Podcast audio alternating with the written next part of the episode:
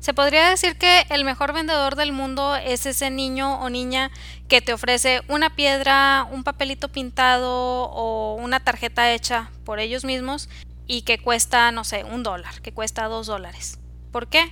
Porque uno como adulto va a reconocer que hay un trabajo, una labor detrás de ello, va a reconocer que hay un esfuerzo y una valentía, va a ver todo el valor de lo que ese niño nos está ofreciendo y va a decir, claro que sí, yo te lo compro y se lo compramos. Al menos la mayoría de los adultos, yo sé que no todos, pero la mayoría vamos por ese camino. Entonces sí, se puede decir que el mejor vendedor del mundo es ese niño con esa confianza ofreciéndote la roca o el papelito pintado porque sabe que va a obtener esa venta.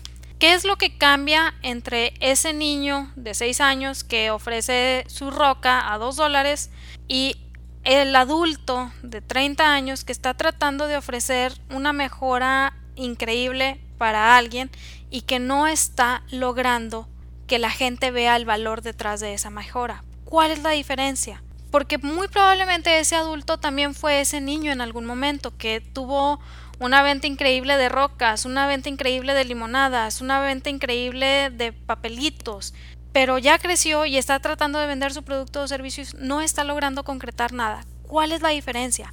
¿Qué pasó en el camino que se perdió esa visión? ¿Es la culpa de aquellos que no desean comprar o es la culpa de la persona que no está logrando comunicar? Obviamente repartir culpas y hablar de no, es que el error está aquí o el error está allá o como aterrizarlo en una cosa en específico nos va a quitar un panorama muy amplio de lo que en realidad está pasando. ¿Qué sucede? Repito, que se ha perdido la visión de aquello que es importante en las ventas. Se han perdido esas verdades que el niño de manera inconsciente las tenía dentro de sí y hacía uso de ellas para poder ofrecer sus rocas. ¿Por qué se pierden esas verdades? Porque el mundo, la vida, el día a día nos está diciendo continuamente que estamos dando muy caro, que lo que ofreces a lo mejor no es lo que la, gente está buscando, que aquello que tú tienes para dar pues realmente no tiene eco en el público. Y nos dejamos envolver por esas otras realidades que no son tan verdades, pero que nos las repiten tanto que nos las empezamos a creer como si lo fueran. Y vamos dejando de lado todo eso que el niño conocía de sí mismo y todo eso que el niño vivía para lograr sus ventas, porque ya estamos en el mundo adulto, no podemos comportarnos como niños. Y sí, tienen razón. Sin embargo, esas verdades que ese niño tenía son importantes para poder lograr las ventas. ¿A qué verdades me refiero? Te las voy a platicar el día de hoy. Pero primero que nada, imagina que tu negocio puede generar ingresos sin que dejes en ello la vida. Imagina que cuando te tocan clientes difíciles sabes exactamente qué hacer, ya sea para dejarlos ir o para enamorarlos de tu marca. Imagina que cuando hables de tu producto o servicio lo hagas con la seguridad de poder estar llamando la atención de tu prospecto ideal. Ahora, deja de imaginar porque puedes comenzar a hacer todo esto realidad en emprendimiento saludable. Mi nombre es Wendy Vázquez, soy emprendedora, fotógrafa, esposa y una mujer decidida a ayudar a otras personas a generar ingresos por su cuenta porque creo que todo mundo tiene esta capacidad. Y ahora vamos con esas verdades, que muy probablemente me vas a decir, Wendy, que exagerada que el niño conozca esas verdades. No, no significa que las conozca, no significa que sea experto en ellas y que te va a dar toda una cátedra, pero significa que en su inocencia no está mirando todas aquellas cosas negativas que le están pidiendo lograr ese objetivo que tiene en mente. En su inocencia está transmitiendo lo que debe de transmitir para lograr esa venta. Está generando esa emoción que debe generar para lograr esa venta. A lo mejor no sabe que lo está haciendo, pero lo está haciendo. Ahora, como adultos, vamos a ver qué verdades nos ayudan para lograr esas ventas. Y te voy a platicar algunas de ellas el día de hoy. Te voy a dejar estas 10. Verdad número uno no todos son tu prospecto de cliente ideal y eso está bien. Y esto lo podemos ver precisamente a través de la realidad de este niño. ¿Por qué? Porque yo fui esa niña que ponía su negocio de ventas de cosas de chiquita y que la gente compraba. Lo que hacía era que en casa de mi abuelita, mi abuelita nos compraba un montón de, de, bolsas de dulces y poníamos nuestra dulcería afuera de la casa de mi abuelita y ahí vendíamos dulces a precio unitario. Entonces ahí sacábamos nuestra ganancia. Sin embargo, a pesar de que está, éramos niños, estábamos afuera de casa de mi abuelita, uno veía a quién podía ofrecerle y a quién podía, o a quién más bien no le iba a ofrecer. ¿A qué me refiero? Pues como estábamos precisamente en una calle muy transitada, tú veías cómo iba caminando la gente. Y había gente que iba caminando pues tranquila, a lo mejor iban platicando con otras personas y demás, y su actitud, su lenguaje corporal era de alguien que podías interrumpir para ofrecerle los dulces que tenías. Entonces ya decías de que llévele bubulubus a dos pesos, bla, bla, bla. Aquellas hermosas épocas en que podías vender un bubulubu a dos pesos. Pero había otras personas que tú las veías y decías, si lo interrumpo, se va a enojar, me va a gritar, me va a hacer quién sabe qué. Entonces los dejabas pasar a lo mejor, repito, no, es, no eres experto en el tema siendo niño, pero si lo llevamos a la vida adulto, entendamos que no todos son nuestro prospecto, no a todos los que les vamos a ofrecer nos van a comprar y no les vamos a estar ofreciendo a todo mundo. ¿Quiere decir esto que vamos a limitar nuestro mensaje? No, para nada. Si vas a pagar anuncios, págalos y que esos anuncios se extiendan. Sin embargo, saber que aunque pregunten, no significa que van a comprar y eso está bien cada quien tiene su vida, cada quien tiene pues sus cosas, cada quien sabe si va a comprar o no. Simplemente nosotros estamos ahí para ofrecer nuestro producto o servicio. Entonces, no todo el mundo es nuestro prospecto de cliente ideal. Entonces, el chiste es ir aprendiendo a analizar quién es más probable que nos compre y crear las características para que se vaya dando esa compra lo cual lo vamos haciendo a través de conocer a nuestro prospecto de cliente ideal. Conforme vayamos vendiendo más, mejor lo vamos a ir conociendo. Conforme vaya preguntando más, mejor lo vamos a ir conociendo. Verdad número 2. Tu familia y amigos no necesariamente serán tus clientes y eso también está bien. Son innumerables las veces que he visto que alguien dice, ay, es que no entiendo por qué mi familia y mis amigos son los que menos apoyan, son los que menos creen en mí, son los que menos me ayudan, son los que menos bla, bla, bla. Es normal, no pasa nada, no está mal. ¿Por qué sucede esto? La mayoría de las veces, y estoy hablando de la mayoría, no todas las veces, es porque no quieren verte en un estado en el que muy probablemente ellos estuvieron, que es que no se haya logrado el negocio, que no se hayan dado las ventas, no quieren ver esa tristeza en ti digo la mayoría, yo sé que no todas, yo sé que hay muchos casos en donde la familia sí está buscando fregarte, pero esos son casos aislados. Generalmente es este, eso que ellos vivieron no lo desean para ti porque saben lo difícil que es, saben lo riesgoso que es, saben lo que implica y por ende saben que cuando no se dan las cosas el sentimiento es muy difícil de sobrellevar. Entonces, pues no quieren que llegues a ese punto por eso tratan como que decirte de que no, mejor no, o eso no es un trabajo real, o ya vas a ver que no vas a poder por ahí, etcétera, etcétera. No es la mejor manera, obviamente, no es lo más indicado, claro, sin embargo, generalmente es por esto. Ahora, también es porque a lo mejor lo que tú estás haciendo ellos no lo entienden. Por ejemplo, en mi familia casi todos son de números, son cuestión, de cuestión lógica y yo soy la creativa de la familia, yo soy la artista de la familia, por decirlo de alguna manera. ¿Qué sucede? Que muchas de las cosas que yo hago, que mucha de la, manera en que yo pienso para mi familia es como, ay, esta niña tan rara. De hecho, de chiquita era mucho el tirarme carro de, ay, como la de la familia peluche, de, ay, porque no eres una niña normal. Es parte de, no pasa nada.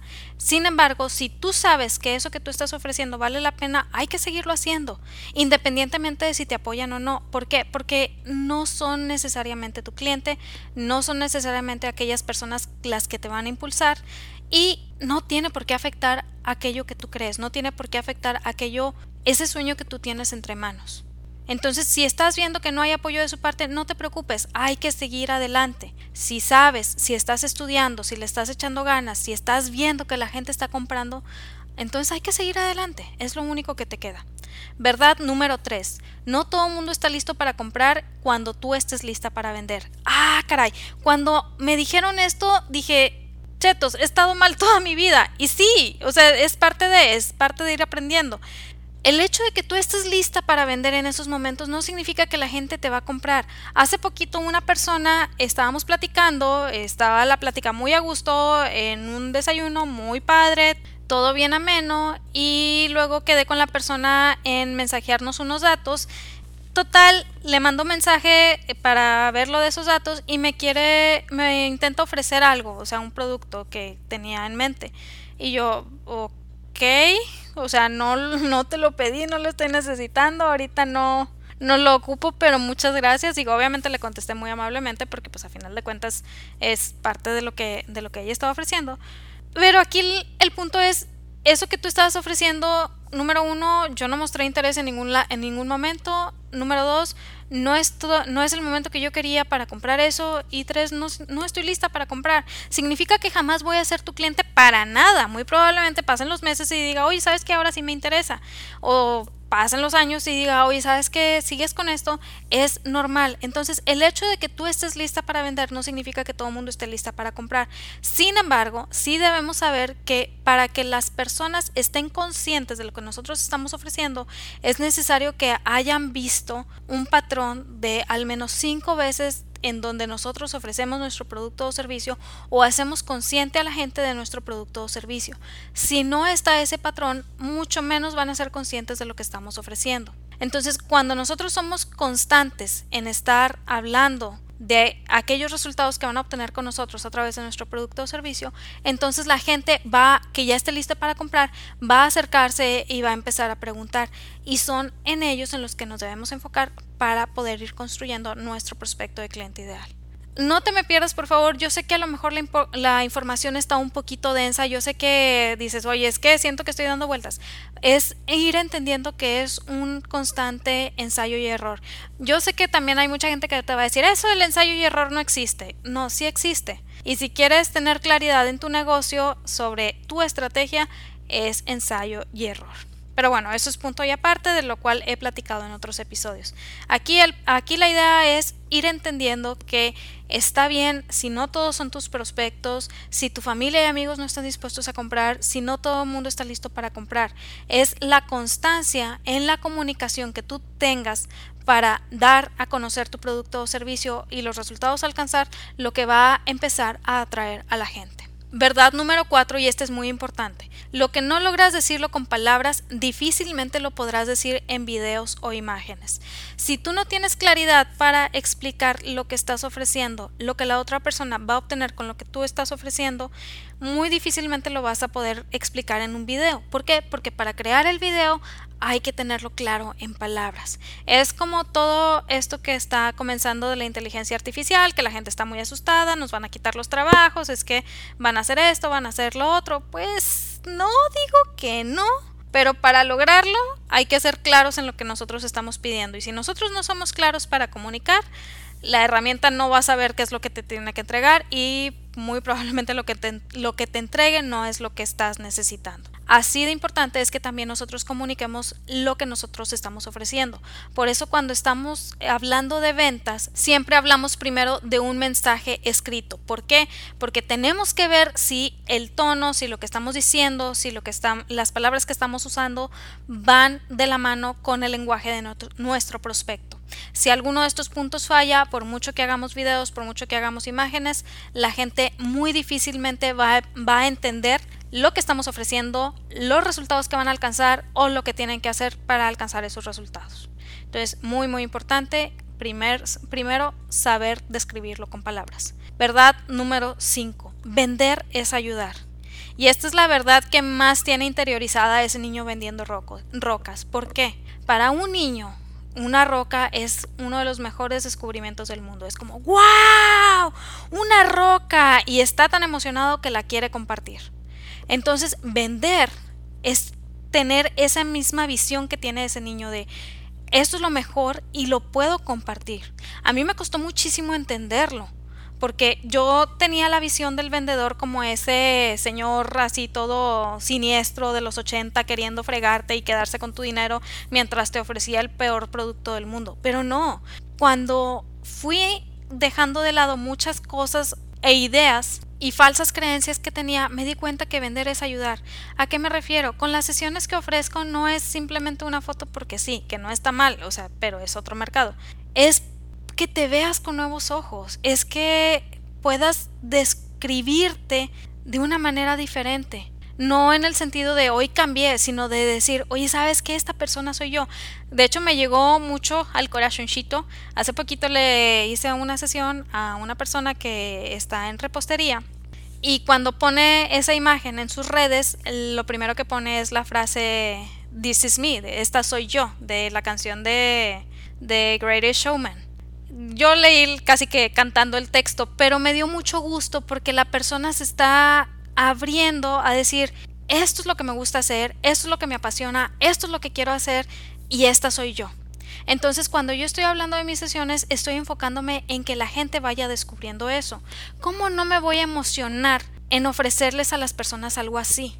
¿Cómo no me voy a emocionar cuando se van viendo y conociendo y reconociendo aquello que traen y que no han transmitido por alguna pena o porque piensan que las van a mirar de cierta manera o etcétera, etcétera? Entonces, cuando me di cuenta que esto que yo tenía era algo padrísimo, claro que quería ofrecerlo a todo mundo y que todo mundo lo viera y que la gente se apasionara por sus fotos también, porque vale la pena que se apasionen por sus fotos.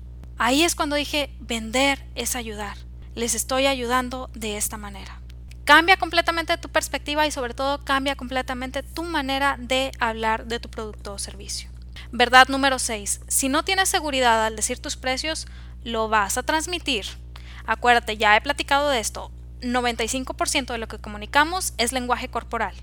Solamente el 5% es a través de las palabras. Entonces, si no tienes seguridad en el precio que estás diciendo, lo vas a transmitir. Si estás teniendo este problema, mi recomendación es ponte en el espejo de tu casa y repite el precio y repite tu mensaje de venta hasta que tenga coherencia y lo hables con seguridad y claridad. No como un monólogo que te aprendiste de pe a pa que vas a recitar en la escuela para tal examen, no, sino como una conversación en donde estás buscando que la otra persona alcance un resultado a través de lo que tú estás ofreciendo y que lo que estás cobrando es la inversión que la persona va a hacer para alcanzar ese resultado. Así de importante es transmitir esa seguridad. Entonces, si no la tienes, ponte a practicar. Sí, la práctica hace al maestro en este caso. Yo sé que muchos te van a decir, no, es que si no tienes seguridad, entonces tienes que cambiar tus precios, no sé qué. A lo mejor hay muchas cosas más allá de si el precio es el correcto o no. De hecho, ahorita lo vamos a ver en la verdad número 7. Por lo que mi recomendación es ponte frente al espejo, repítelo, repite tu mensaje de ventas y hasta que lo hables con claridad y con seguridad, lo empiezas a mencionar en tus redes, a las personas y demás. Transmite aquello que te apasiona. Verdad número 7 y de la que te platicaba. Vender también implica ir sanando tu relación con el dinero. ¿Por qué muchas veces batallamos para decir los precios? Porque ya traemos ciertas ideas acerca del dinero que a lo mejor no nos están ayudando para lograr las ventas que deseamos. Regresemos a ese niño que está vendiendo rocas o a esa niña que está vendiendo dulces afuera de la casa de su abuelita. En esos momentos si me preguntabas yo no sabía lo que era un dólar, dos dólares, tres dólares. Yo solamente sabía que si vendía el bubulubo cierta cantidad ya le iba a sacar dinero y ese dinero ya iba a ser para mí. Era todo lo que entendía. Ahora, no significa que vas a poner tus precios con la misma teoría de ese niño, pero sí entender que a lo mejor el precio que tú tienes en mente, aunque a ti te parezca algo extraordinario, para otra gente no lo va a hacer por el resultado que están alcanzando contigo. A esto me refería ahorita que decía de que hablaba de, los que venden nada más las fotos así de estilo pasaporte o así que es como un paquete rápido, sencillo, bonito. Pues sí, pero ¿quién se siente a gusto con su foto de pasaporte o con su foto del título? Yo honestamente no. ¿Por qué? Porque son fotografías rápidas para sacarte del paso en donde tienes que salir con la mayor claridad posible y que que salgan tus orejas y que no salga un pelo en la cara y que, o sea, no es una experiencia, es simplemente un producto rápido. No está mal, pero es diferente lo que se está transmitiendo. Entonces, si yo estoy posicionando el precio de mi servicio, que es verte con nuevos ojos, en el mismo rango de este paquete fotográfico para tal o cual cosa, pues le estoy restando al servicio que estoy dando, le estoy restando la experiencia que estoy dando, porque ya estamos hablando de una experiencia. Y no puedo hacerlo porque también se pierde la confianza del cliente porque dice, a ver, está hablando de toda una experiencia y me da esto y esto y esto, pero nada más está cobrando esto, como que mm, algo no me cuadra. Entonces ahí es donde te das cuenta que tú tienes que empezar a poner tus precios más bajos, más alto de lo que esperabas. Y ahí es donde dices, ah, caray, pero yo no sé si yo lo pagaría. Ok, primera pregunta, ¿eres tú tu prospecto de cliente ideal? La mayoría de las veces nos vamos a dar cuenta que no lo somos y cuando lo somos estamos en un lugar diferente de la que, del que estaría nuestro prospecto en estos momentos. Entonces, vender va a implicar ir sanando tu relación con el dinero para darte cuenta que el precio que tú estás poniendo es a lo mejor el precio correcto o incluso que tienes que elevar ese precio. Yo sé, me vas a decir, Wendy, eso no aplica, eso no sirve, eso no se da. No, sí se da. Muchas veces transmitimos confianza o falta de confianza a través del precio que estamos dando. Y la mayoría de las veces estamos compitiendo por precio sin querer. Porque decimos, oye, pues es que no estoy entre los más baratos. Pues sí, pero estás en el rango en el que está todo mundo. Entonces, ahora estás en un océano rojo de precios. ¿Qué puedes hacer para diferenciarte? Y aquí es donde empiezas a ver de, ok, tengo que cambiar mi, mi, visión de esto, tengo que cambiar mi visión del otro, a lo mejor cambiar el precio, a lo mejor elevarlo un poquito, a lo mejor estoy dando muy barato y no me había dado cuenta, realmente estoy dando lo correcto, no estoy dando lo correcto, y te empiezas a hacer una serie de preguntas que a lo mejor no te habías hecho antes, que te van a llevar a darte cuenta que muy probablemente, no digo siempre, no digo todo mundo, pero muy probablemente hay cierta visión del dinero que tú tienes que no está beneficiando tu negocio. Y esto te lo digo por experiencia, porque me pasó a mí. O sea, yo antes veía, por ejemplo, cuando, en mis épocas de vender maquillaje, que ya te he platicado en otros episodios, yo miraba los precios en los que daban los maquillajes y las cremas y demás y decía, esto es carísimo, yo no lo pagaría, o sea, ¿quién lo pagaría? Y esto yo lo transmitía, porque aunque había gente que sí lo pagaba, cuando yo transmitía esa inseguridad, la gente decía como que, mm, no sé, déjame lo pienso. O sea, esto se transmite. Ahorita veo esos precios y dije, no, hombre, me pasé. O sea, están súper baratos. Realmente sí, si era para que lo pagaran eso y mucho más. Pude haber vendido mucho más. Pero mi propia inseguridad y mis propias falsas creencias sobre el dinero me impedían generar esas ventas que necesitaba en esos momentos. Entonces, vender va a implicar ir sanando tu relación con el dinero. Verdad número 8. El marketing de la esperanza no te lleva a ningún lado por lo que hay que ser proactivo en atraer y ofrecer. ¿A qué me refiero con esto? Ya he platicado en otros episodios sobre el marketing de la esperanza. ¿Qué es esto? En donde, en donde te dicen, tú tienes que hacer una publicación y la gente va a llegar y te va a preguntar y va a querer y va a necesitar. Esto es el marketing de la esperanza. ¿Por qué? Porque estamos esperando que la gente caiga. La gente no va a caer con nosotros. Nosotros tenemos que generar emociones, tenemos que generar curiosidad, que tenemos que atraer, tenemos que llamar la atención, tenemos que saber diferenciarnos, tenemos que ir aprendiendo a comunicar muchas cosas para poder sobresalir en ese océano rojo que ya tantas veces te he platicado en el cual estamos compitiendo. Entonces, el marketing de la esperanza, en donde te dicen tú publica y siéntate a esperar, no te va a ayudar en absolutamente nada. Si dices, oye, ¿sabes que tengo una semana de publicaciones programada? Está bien, pero que no se detenga ahí. ¿Qué más puedes hacer para atraer? ¿Qué más puedes hacer para ofrecer? ¿Qué más puedes hacer para que la gente tenga curiosidad de lo que tú estás haciendo, de lo que tú estás generando en otras personas? ¿Significa esto que tengo que salir a fuerzas de las redes sociales y no usar redes sociales? Para nada. Hay mucha gente que es experta en atraer, en generar curiosidad y en ofrecer a través de sus redes sociales. Pero hay una estrategia de por medio. No es simplemente publicar de vendo cucharas a 5 pesos cada una. No.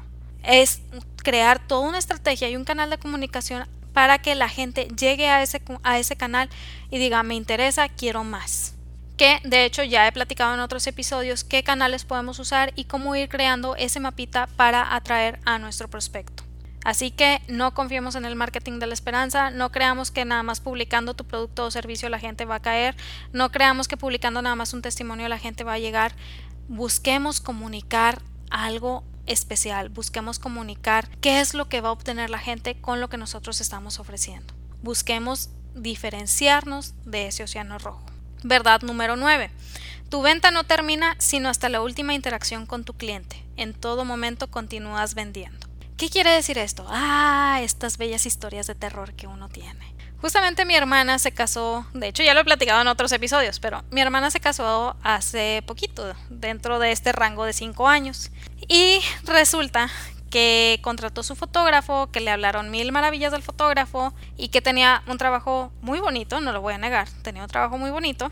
Y pues ella estaba emocionada con su fotógrafo y bien padre todo. Eh, la sesión preboda la hizo excelente, la experiencia fue muy muy buena para mi hermana, estaba muy contenta, pero luego se llega el día de la boda.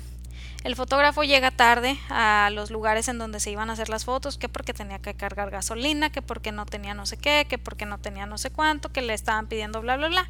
En fin, llegó tarde dos o tres veces y durante la fiesta y la sesión familiar estuvo enojado y estaba transmitiendo ese enojo. No con mi hermana, sino como que se enojó porque estaba llegando tarde y empezó a enojarse con todo el mundo. Entonces aquí es donde dices, oye, ¿qué está pasando? O sea, estás proveyendo de un servicio, no tienes por qué estar con esa cara. Pasa la boda y mi hermana eh, pues se espera el tiempo que le dijo el fotógrafo para empezar a pedirle sus fotos. Pasa el tiempo y el fotógrafo no le entrega y empieza a buscarlo y el fotógrafo no, es que fíjate que tuve este problema y tuve este otro problema y ya le enlista como 10 problemas que tuvo para no entregarle sus fotos, pasan los meses, las fotos no están, pasan los meses, las fotos no están y fue un sinfín de estar hable y hable y hable con el fotógrafo, metieron hasta la coordinadora de eventos porque pues el fotógrafo nomás no, no daba y la coordinadora era quien lo había eh, recomendado. Total, se armó un San Quintín y por fin le entregaron a mi hermana lo que estaba pendiente, pero obviamente la experiencia fue horrible. Y si tú le preguntas a mi hermana, ¿recomendaría ese fotógrafo? Para nada. Para ella sería como que no, te diría todo lo que pasé con ese fotógrafo para que no lo contrates. Entonces tenemos que entender que cuando nosotros estamos ofreciendo un producto o servicio, todo momento que tengamos de interacción con nuestro prospecto, con nuestro cliente, perdón, es venta cada experiencia que tenga con nosotros es venta. Entonces, no estoy diciendo que le vayas a bajar el sol, la luna y las estrellas, pero sé respetuoso de los tiempos de la persona y cumple lo que prometiste. Así de simple, así de sencillo. Como le mencionaba en el episodio de la semana pasada, la confianza es la moneda más cara y la más difícil de obtener. Y si no la obtenemos, no nos van a recomendar. La gente no va a dar buena reseña de nosotros. Entonces tenemos que entender que hasta el último momento de interacción, hasta que ya entregué y digo no más, yo sigo vendiendo. ¿Quiere decir que voy a estar eh, ofreciendo productos y servicios? No. Pero sigo vendiendo, sigo vendiendo la imagen de mi, de mi marca, sigo vendiendo la imagen personal que yo quiero transmitir, sigo vendiendo esa confianza. ¿Qué sucede con muchos proveedores de servicios? Que piensan que una vez que ya les entregaron el dinero ya no tienen que vender y es cuando empiezan a flojear. No, es cuando más al 100 tienes que estar porque ya te entregaron el dinero, ya decidieron confiar en ti. Entonces tenemos que devolver esa moneda de confianza dando un buen servicio, dando aquello que prometimos. No, repito, no tiene que ser bajar el sol, la luna y las estrellas, pero sí cumplir lo que prometiste. En el caso de este fotógrafo, si prometiste entregar tal día a tal hora, tienes que entregar tal día a tal hora. Yo sé, no siempre se va a poder, en algún momento algo va, a fallar. Bueno, tienes que saber de qué manera vas a compensar ese fallo. No es simplemente pidiendo disculpas y ya. Tienes que ver cómo vas a compensar ese fallo entregando valor. Por eso es muy importante entender que todas las interacciones, aun cuando ya te hayan dado el dinero, son ventas. Es decir, seguimos vendiendo la imagen y la confianza. Y si una vez perdemos la confianza del cliente, ya no la recuperamos. Así de simple y así de sencillo. Y por último, verdad número 10. Vender puede ser de las mejores experiencias que tengas, puede ser muy enriquecedor y te deja unos aprendizajes increíbles y unas historias bien chistosas. El punto es, vender es algo bueno, vender es una ventaja todo mundo en todo momento estamos vendiendo, no necesariamente en un intercambio de dinero, pero sí estamos vendiendo. A aquella persona que desea que le suban de puesto, en su empresa tiene que vender la idea de por qué es una ventaja que le suban de puesto. Aquella persona que desea tal trabajo en, en otra empresa tiene que vender la idea por qué es el mejor candidato para esa otra empresa. En todo momento estamos vendiendo. El adolescente que quiere que le den permiso para salir a la fiesta y llegar a las 3 de la mañana, tiene que venderle a sus papás la idea de por qué es buena idea salir de fiesta y llegar a las 3 de la mañana. En todo momento estamos vendiendo. En todo momento estamos comunicando, en todo momento va a haber una transacción. Entonces, vender es algo muy enriquecedor cuando aprendemos a hacerlo bien y cuando buscamos que haya un resultado y beneficio para la parte a la que le estamos ofreciendo nuestro producto o servicio, que no se quede solamente en un producto o servicio. Entonces, estas 10 verdades que te platiqué el día de hoy son esas 10 verdades que ese niño que te está ofreciendo la roca a 2 dólares las tiene interiorizadas. Sí, no, las no es consciente de ellas, de ellas, no sabe que lo está haciendo, pero las tiene interiorizadas. Entonces nosotros tenemos que ver cuál verdad me está faltando a mí para poder generar esas ventas que yo deseo, cuál verdad es en la que estoy fallando. Muchas veces esa verdad que no queremos ni voltear a ver es en la que más estamos fallando. Entonces, te invito a que analices estas verdades, veas si alguna te aplica a ti, analices de qué manera puedes sobrellevarla, de qué manera puedes irlo convirtiendo en una fortaleza para ti y de esta manera ir generando las ventas que tú deseas. Esto era lo que quería platicarte el día de hoy. Espero que te sirva lo que vimos en este episodio. Si conoces a alguien que le pueda ayudar esta información, no lo dudes, mándaselo. También recuerda que tengo este regalito especial para ti de si deseas hacer tu lanzamiento o si que quieres crear una un poquito masiva dentro de poco tiempo, te voy a hacer como un checklist que te dejo en la liga aquí más abajo, lo puedes descargar y ahí puedes ir viendo qué es lo que puedes ir incluyendo para atraer la atención de tu prospecto. También de esta manera entras a mi lista y recuerda que ahí comparto ofertas y cosas que no comparto en ningún otro lado. Te deseo que tengas una excelente semana, que se cumplan tus metas, que logres tus objetivos. Recuerda que en ti está el potencial para construir algo extraordinario, pero de nada sirve que yo te lo diga si no te la crees tú primero. Créetela, vívelo, haz lo tuyo y nos vemos el siguiente martes. Bye.